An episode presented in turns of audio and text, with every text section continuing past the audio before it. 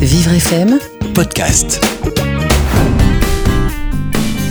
Bonjour Laurence, Bonjour Fred. comment ça va? Écoute, ça va. Après cinq semaines, euh, pas toujours évidentes, mais En quoi? Bah déjà il y a, enfin pour moi c'est un nouveau rythme. Euh, c'est pas que j'en avais pas, hein, parce Mhm. que j'ai deux enfants, un mari, un chien, deux chats, donc euh, voilà j'avais de quoi m'occuper. mais justement il fallait arriver à lâcher tout ça pour venir ici, reprendre les transports en commun. Voilà. C'est difficile ça? Oui, les transports en commun, ouais, c'est difficile parce que euh, parce que pour moi c'est un peu synonyme d'une vie d'avant, euh, métro, boulot, dodo. euh, voilà, bah, j'ai quand même deux heures et demie de transport aller-retour, donc c'est vrai que je passe du temps dans les transports et bah, ce temps-là, je pense que j'aimerais le mettre à profit et faire autre chose que d'être là dans ce train avec tous ces gens autour, avec lesquels il n'y a pas vraiment de lien. Donc ouais, non, c'est un peu plus compliqué. Est-ce que euh, quand on a autant de temps de, transport, on peut pas essayer de se mettre dans une sorte de bulle euh, et de, penser à ce qu'on a à faire ensuite, soit au boulot, soit, euh, chez soi quand on rentre? Si, c'est ce que j'essaye de faire. Donc en général, déjà, j'écoute de la musique. Ça me permet de m'évader un petit peu. Après, soit j'ai des lectures, soit je prends des notes. Ça m'est arrivé aussi d'écrire le script pour le CV vidéo. Bah, je l'ai écrit dans le train.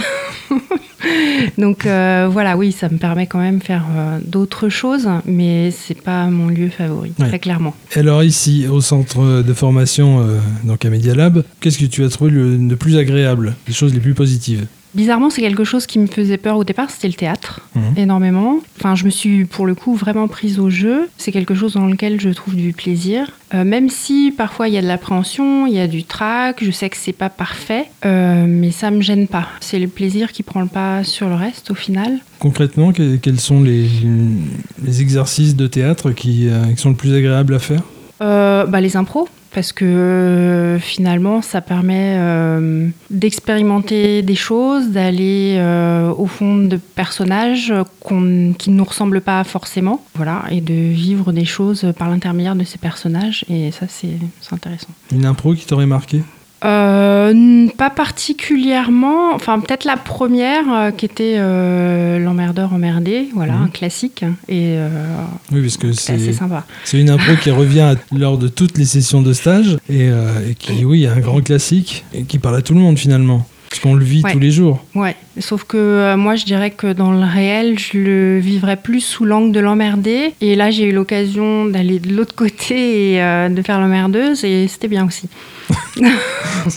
Qu'est-ce que tu as fait pour, euh, pour emmerder la personne? Alors moi, j'étais une dame qui donnait à manger aux pigeons et donc il y avait plein de pigeons qui arrivaient et qui gênaient un monsieur, donc qui lisait tranquillement sur le banc à côté. Voilà. Et puis euh, à un moment, la police est arrivée et euh, j'ai joué la menteuse en disant que bah non, c'était absolument pas moi qui donnais à manger aux pigeons. Voilà. Donc euh, chose que je ne sais absolument pas faire, mais là, euh, c'est tout à fait possible. Donc c'était très drôle. D'accord, donc on, on y prend pas mal de plaisir. Oui. ouais, Et ouais. le, le regard des autres, comment on le, on le vit à ce moment-là?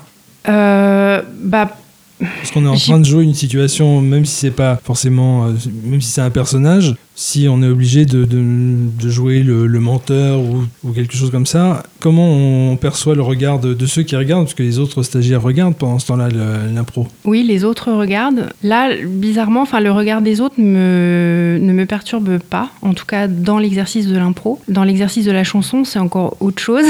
c'est plus compliqué. Mais pour l'impro, non, ça me gêne absolument pas parce que de toute façon, c'est un peu comme si tout était permis. Il n'y a pas de hors-sujet. On peut sortir du cadre. Euh, les autres peuvent même euh, rentrer dans l'impro, donc il y a des interactions. Et du coup, euh, là, y a, je suis absolument pas gênée par le regard des autres à ce moment-là.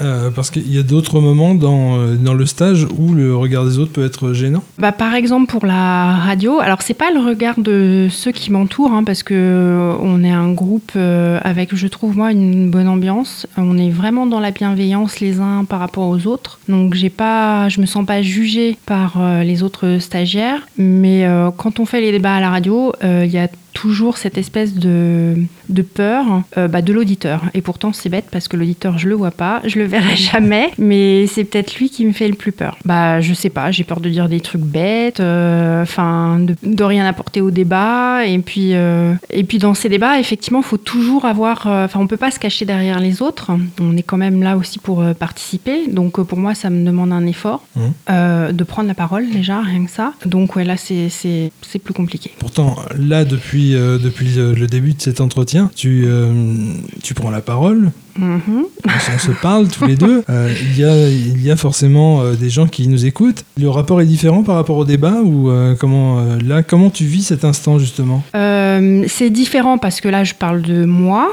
c'est pas pour autant que c'est plus facile, loin mhm. de là. Non, je suis pas dans la détente totale. Hein. Ça, euh, faut être clair quand même. Donc, je crois que je le serai jamais. Qu'est-ce qui t'en empêche Justement, ce, le bah, fait d'être écouté? Le fait d'être écouté. Et puis, bon, au final, je pense qu'on en revient toujours au même. C'est aussi le jugement qu'on a sur soi, qui est souvent le plus sévère. Donc, euh, voilà, ça y est encore du travail. oui, parce que aussi bien toi, tu ne vois pas les, les auditeurs, oui. aussi bien eux ne te voient pas non plus. Tout à fait. Donc, ils ne te connaissent pas finalement. Oui, mais ça me rassure absolument pas.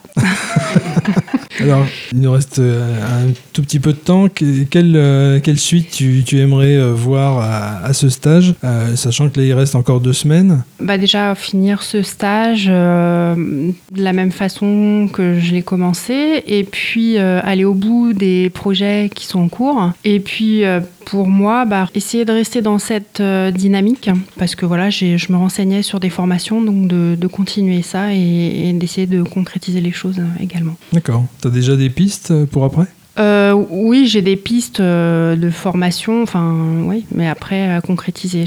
Voilà. Il y a encore des entretiens à passer, des financements à chercher. Qu'est-ce que tu aimerais concrètement? Là, c'est des formations qui concernent l'art-thérapie. D'accord. Voilà. En deux mots, c'est? eh ben, C'est utiliser le processus de la création pour euh, aider les gens. D'accord. Eh bien, je te souhaite d'aider le plus grand nombre alors. Bah, merci. merci Laurence. Merci.